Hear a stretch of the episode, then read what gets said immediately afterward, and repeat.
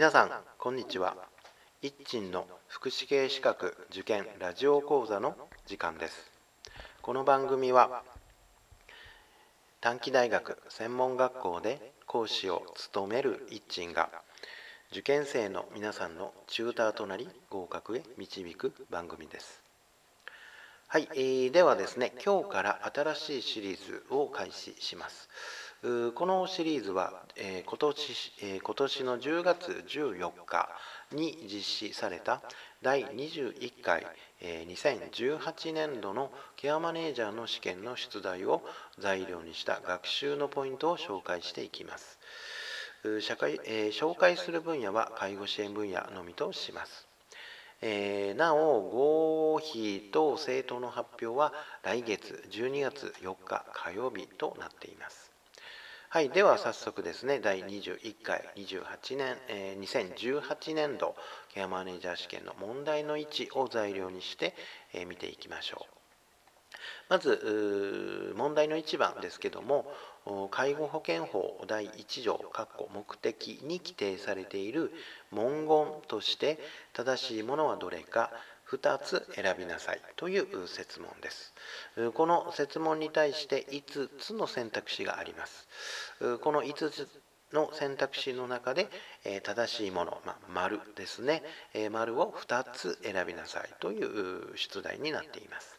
え私の回答は選択肢の3番と4番にしています。この回答の選択肢の3番と4番の根拠となっているものを見ていきますが設問にある介護保険法第1条目的ですねこれをまず見ていきますが介護保険法第1条ですねこれが目的になっています。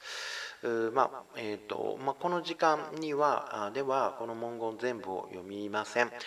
ブログにはいつものように全文をですね載せていますのでぜひブログをご覧になってください。でこの介護保険法第1条の目的を見るとですねこの中に選択肢の3番と4番の内容の記載があります。有する能力に応じ自立した日常生活を営むことができるようという文言。それから国民の保険医療の向上及び福祉の増進を図るという文言ですね、まあ、このことによって、えー、回答3番と4番、というのを導き出しました。はい、ではですねこの問題の一番を材料にして学習を進めていきます。ということで、えーと、まずは選択肢の3番と4番を素材にして、えー、次のことを学習してください、えー、まず介護保険制度というのは高齢者などの介護を社会保険方式により国民の共同連帯の理念に基づいて支えている制度です。ということをまずは把握をしてください。で、えー、その把握をした上で社会保険方式って一体何だろう？というクエスチョンマークをつけてください。えー、社会保険の方式ですねについて理解をすることと、まあ、この機会に介護保険制度の仕組みの全体像を把握をしてください。これが1点目ですね。それから2点目として、えー、まあ、出題の内容にもなっている介護保険法の第1条の目的ですね。えー、条文全文をまあ、暗記する覚えるのは大変でしょうからこの第1条の目的のをですね5つの項目に分けて理解をすればいいと思います。1つ目が、まあ、対象を明確にしているというところで加齢に伴って生ずる心身の変化に起因する疾病等により要介護状態となり入浴排泄食事等の介護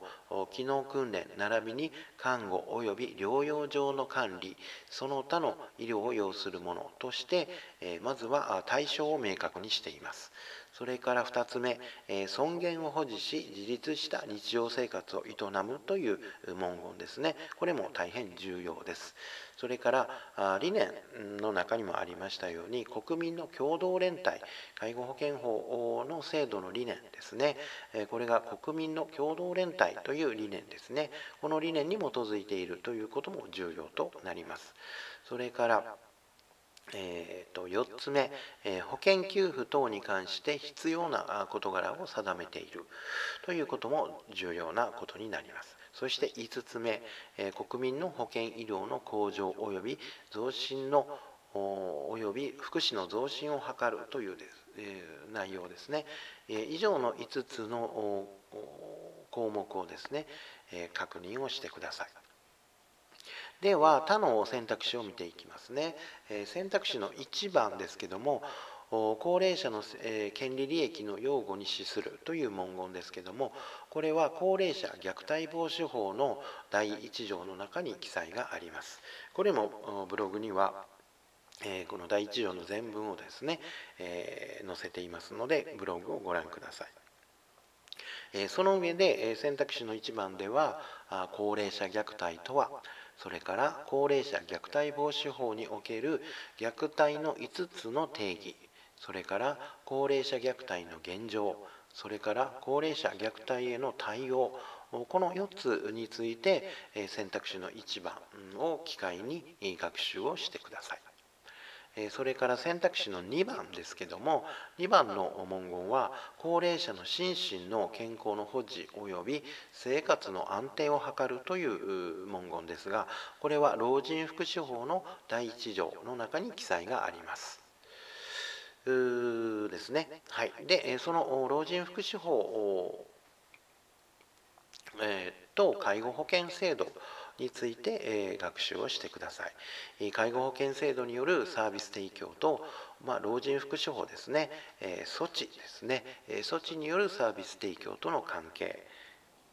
それから特別養護老人ホームと介護老人福祉施設との関係この2点について老人福祉法が選択肢の2番で出てきましたので学習をしてください。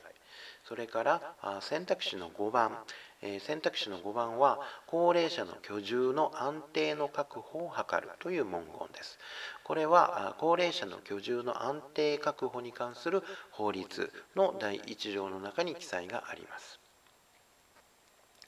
えこの選択肢の5番では以下の内容について学習をしましょう。まずはサービス付き高齢者向け住宅について学習をしてください。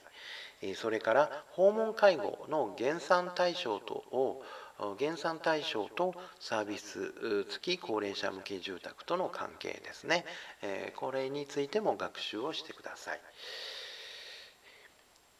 もう一度整理をします。問題の1番の回答は、私の回答は選択肢の3番と4番にしました。この選択肢と3番と4番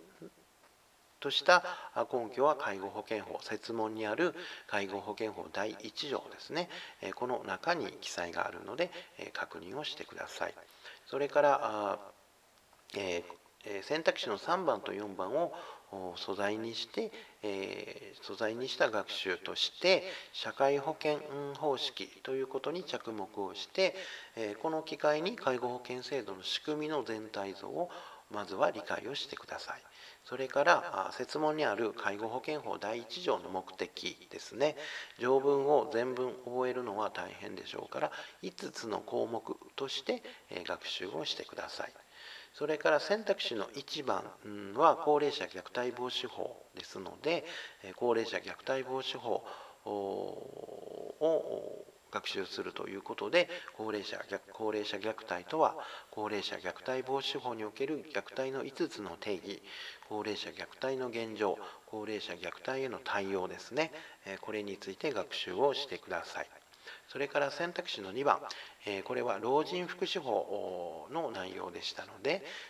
介護保険制度によるサービス提供と措置によるサービス提供との関係ですね。えー、を学習しましょう。それから特別養護老人ホームと介護老人福祉施設との関係ですね、えー、これも学習をしておいてください。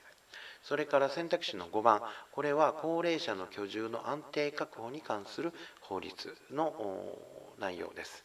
でこの高齢者の居住の安定確保に関する法律を機会にサービス付き高齢者向け住宅について学習をしてください。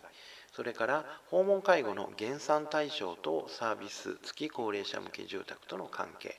を学習してください。以上が第21回ケアマネージャー試験の問題の位置を素材にした学習内容のポイントでした。えーまあ、まだ合格発表はありません。えまあ、そのえそその意味では来年ですねちょうど1年後ぐらいですねちょうど1年後ぐらいに第22回のケアマネージャーの試験が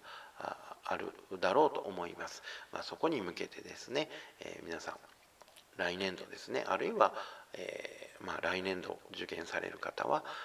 学習の参考にしていただければなと思います。では皆さんさようなら。